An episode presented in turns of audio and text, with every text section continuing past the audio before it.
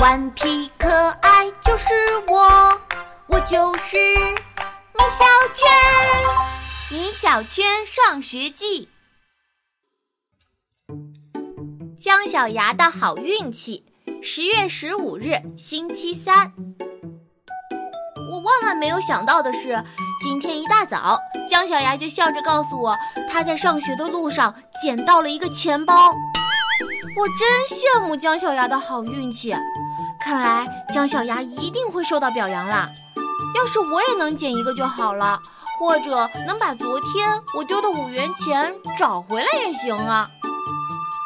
魏老师来到班级，姜小牙一下子就跑上了讲台，把钱包交给了他。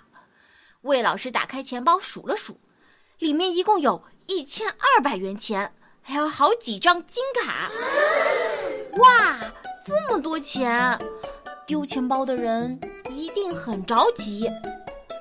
姜小牙坐在座位上，美滋滋的等待魏老师的表扬。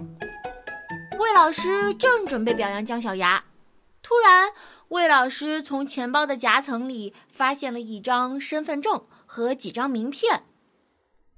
魏老师拿起一张名片读了起来：“大牙集团董事长兼总裁姜大牙。”不对呀，姜小牙，你爸爸不就叫姜大牙吗？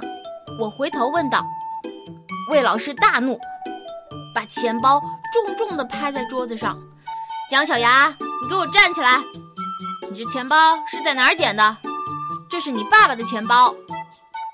啊！哈哈哈哈哈哈哈！全班同学都快笑趴下了。姜小牙，你真是太勇敢了，我佩服死你了。